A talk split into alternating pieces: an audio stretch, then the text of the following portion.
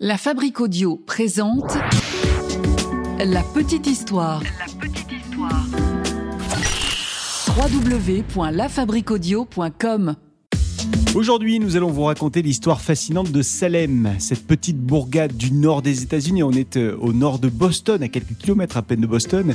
Une bourgade qui a fait euh, parler d'elle énormément au XVIIe siècle et dont on entend encore beaucoup parler en ce moment, avec une question qui nous brûle les lèvres. Les sorcières de Salem ont-elles réellement existé? Ah ouais. hmm. Quelle histoire ça aussi. Salut tout le monde et bienvenue dans un nouvel épisode de La Petite Histoire. Je suis Florent Mounier, c'est Alina de Brocéliande qui a écrit ce podcast de La Petite Histoire produit par la Fabrique Audio et c'est Sébastien Girard qui l'a mixé et monté pour vous. Vous nous retrouvez sur le www.lafabriqueaudio.com et puis sur l'ensemble des réseaux sociaux de La Petite Histoire. On est sur Twitter, Insta et Facebook notamment. Alors, dans la petite histoire d'aujourd'hui, on va vous raconter une histoire très sombre qui hante encore les États-Unis, même si c'est une histoire qui a démarré il y a plus de 400 ans. Histoire de sorcières, les sorcières de Salem. Alors, première question, est-ce que les sorcières de Salem ont réellement existé? Eh bien, oui. La réponse est oui, les sorcières de Salem ont vraiment existé. En tout cas, celles qu'on a désignées comme étant des sorcières lors de procès ignobles. En fait, il s'agissait de personnes qu'on accusait de pratiquer euh, la sorcellerie, des femmes qu'on accusait de pactiser avec le diable. Et alors, pour comprendre cette petite histoire, eh bien, laissez-moi vous présenter Tituba. Tituba, c'est une femme. Une femme qui a été la première à être jugée pour fait de sorcellerie à Salem. Tituba, c'est une femme qui travaille pour un révérend. Elle est la servante de deux jeunes filles, L'une, Elisabeth, surnommée Betty, euh, c'est la fille du révérend de Salem, un certain Samuel Paris, et l'autre, elle s'appelle Abigail Williams, et il s'agit de la nièce du révérend. Alors Tituba, elle s'occupe donc de ces petites demoiselles euh, qui vivent dans le Massachusetts, dans le nord-est des États-Unis, dans le village de Salem. Salem, c'est une petite communauté très puriste, très pieuse, euh, avec une vie bien rude, et pourtant, les enfants, et en l'occurrence les, les, deux jeunes filles dont on parle, elles ont besoin de distraction. Et donc les deux fillettes, elles semblent pas vraiment apprécier de passer le plus clair de leur temps à prier. Et donc elles vont euh, tâcher de, trouver des, occupations. Et heureusement, un jour, Tituba euh, arrive dans leur vie. Et je dis heureusement parce qu'en effet, cette domestique va tout faire pour mettre un petit peu de joie, un petit peu de fantaisie dans la vie de ces petites filles.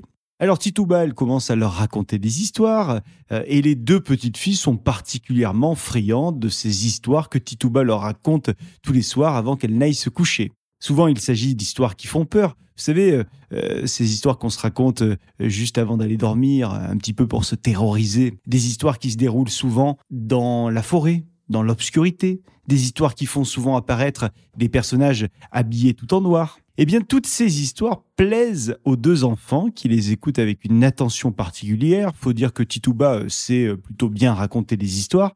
Et alors, plus le temps passe, et plus les jeunes filles s'attachent à cette domestique Tituba, et elles demandent à cette nounou de leur raconter encore plus d'histoires, toujours plus d'histoires. Ouais, mais voilà qu'un jour, ces petites distractions s'arrêtent. On est en hiver. C'est le mois de janvier de l'année 1692. C'est un hiver glacial cette année-là. L'une des deux jeunes filles, Betty, elle tombe malade.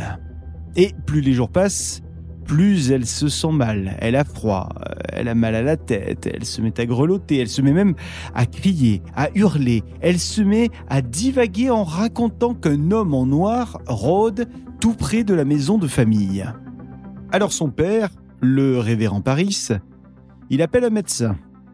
Mais quand le médecin arrive pour ausculter la petite, eh bien ce médecin n'observe rien d'anormal. En tout cas, il n'arrive pas à trouver le mal qui ronge cet enfant. Un mal profond qui l'a fait délirer, mais d'où est-ce que ça peut bien venir Il ne le sait pas. Et non seulement son état euh, à la petite fille est préoccupant, mais en plus, son état, il empire de jour en jour. Et puis à Salem, euh, on commence à entendre dire que euh, il n'y a pas que cet enfant qui est malade. Il y a d'autres enfants qui seraient également malades, malades de ce mal étrange, ce mal qui fait délirer les enfants, qui les fait trembler, qui les fait crier. Et, et c'est bientôt un grand groupe d'enfants de Salem qui semble atteint de ces maux affreux. Alors évidemment, vous vous en doutez, toute la petite communauté de Salem est apeurée. Que se passe-t-il dans cette ville? Pourquoi ces enfants se comportent-ils de la sorte? Alors on pose des questions aux enfants malades. On leur demande ce qu'ils ont fait ces derniers jours, ce qu'ils ont vu, avec qui ils ont parlé, etc., etc. Et à force de les questionner, eh ben, il y a un nom qui ressort. Ce nom-là, euh, vous aussi, vous le connaissez. Bah oui, c'est celui de l'employé du révérend, la domestique, qui s'occupe des jeunes filles. Il s'agit de Titouba. Tous les enfants parlent de cette dame et de ses histoires. Alors on commence à entendre de la bouche des parents des mots comme euh, sorcière, sorcellerie, pacte, diable. Et en quelques jours à peine, on ne parle plus que de ça, de la sorcellerie à Salem. Et puis on ne parle plus que de Tituba comme étant une sorcière ou bien encore comme étant la réincarnation du diable.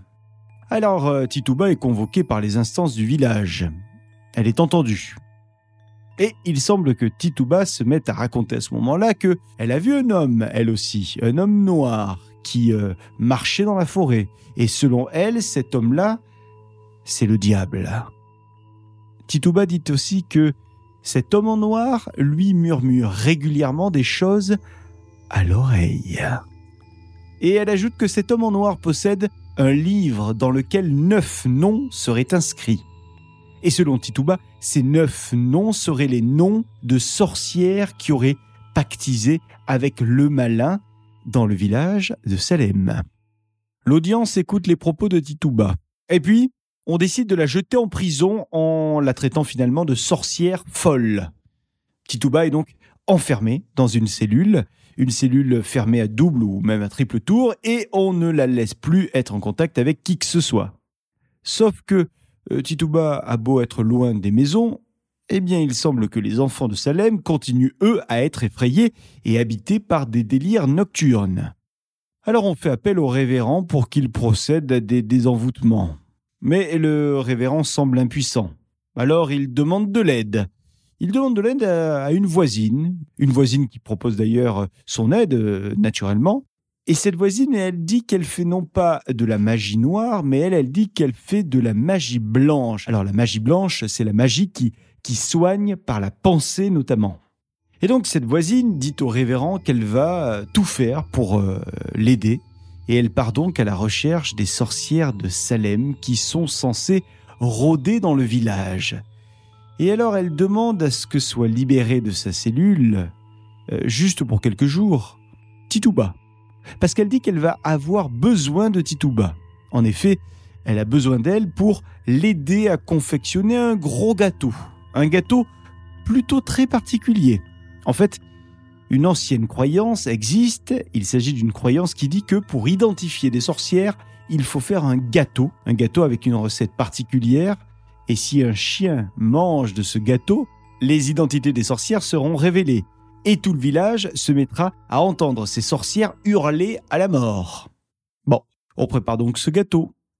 On prend tous les ingrédients, tous les ustensiles nécessaires, et puis on s'affaire en cuisine. Et on donne aux chiens ce gâteau. Mais les chiens ont beau manger le gâteau, qui semble leur plaire d'ailleurs, rien ne se passe. La magie ne semble pas opérer. Alors on remet Titouba en cellule. Et pendant des mois et des mois, le village vit replié sur lui-même. On ne parle désormais plus que de sorcières et de diables à Salem.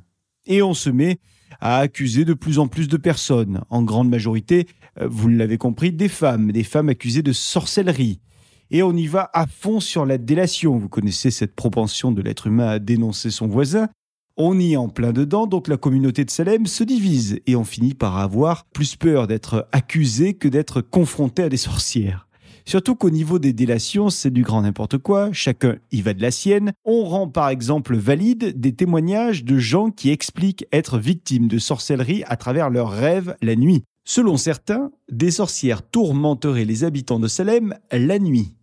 Bon, toutes ces accusations amènent à des procès évidemment, et notamment un procès qui a été historique, euh, très controversé, vous vous en doutez, un procès qui a eu pour conséquence l'arrestation et l'exécution de 20 personnes, 20 personnes accusées d'être en lien direct ou indirect avec la sorcellerie et avec les malheurs de Salem. Bon, les procès en sorcellerie de Salem vont quand même finir par s'arrêter, mais enfin, ils auront duré longtemps.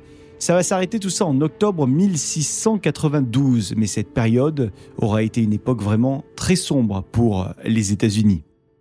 Alors aujourd'hui, la ville de Salem est un lieu touristique. Euh, la ville euh, est située euh, au nord de Boston, à quelques kilomètres à peine de Boston, donc on peut y aller quand on va à Boston. Et puis Salem est devenu un haut lieu de rencontre pour les sorcières modernes du monde entier, un lieu qui permet également de découvrir l'histoire de ces procès sordides qui ont eu lieu dans cette petite ville, qui deviendra par la suite celle qu'on surnomme la ville des sorcières. Et si vous-même vous allez la visiter, ce qui a été mon cas il y a, de, il y a peu de temps, eh bien vous verrez des, belles maisons qui font penser en, effet à des maisons de sorcières. Et ce qui est étonnant, c'est qu'on n'a jamais réussi à comprendre en fait ce qui était euh, vraiment arrivé à tous ces enfants et euh, à tous ses habitants euh, pour qu'il y ait euh, une sorte de, folie généralisée. Bien sûr, la nature humaine peut expliquer une partie des comportements qu'on a qu'on a vus ici, mais les symptômes des enfants, ces délires, ces fièvres, des vomissements, même des tremblements, ça n'a jamais été élucidé ce mystère. On n'a jamais su d'où venaient ces symptômes. Eh bien, sachez que dans les années 70, euh, mais 1970, euh, hein, une théorie est sortie, théorie qui tente d'expliquer les délires de ces habitants de Salem. Et alors, cette théorie se base sur le fait que il y aurait une plante qui aurait provoqué tous ces symptômes aux habitants de Salem. Il s'agirait d'une plante hallucinogène qui euh, poussait à cette époque dans la région de Salem. Bon, ce n'est qu'une théorie parmi tant d'autres. D'ailleurs, il semble que cette théorie n'ait pas pu être confirmée. Quoi qu'il en soit, ça reste un grand mystère. Voilà pour cette petite histoire qu'Alina de On a eu le plaisir d'écrire pour vous, que Sébastien Girard a mixé et monté. Merci de l'avoir écouté. Si cet épisode vous a plu, la seule chose qu'on vous demande, c'est de liker, de partager, de commenter sur les réseaux sociaux et sur les plateformes de podcast. Et puis surtout, abonnez-vous hein, pour être au courant de chaque sortie d'épisode. On se retrouve dans une semaine avec un nouvel épisode de La Petite Histoire. La Fabrique Audio présente. La Petite Histoire. Vous souhaitez devenir sponsor de ce podcast? Contact at lafabriquaudio.com. Avant de se quitter, je vous rappelle que la Fabrique Audio produit euh, et crée des contenus audio pour les euh, entreprises, les marques, les collectivités. On crée également des web radios, des radios d'entreprise. Si vous souhaitez en savoir plus, n'hésitez pas à nous contacter. Vous nous envoyez un petit mail contact la fabrique avec un K.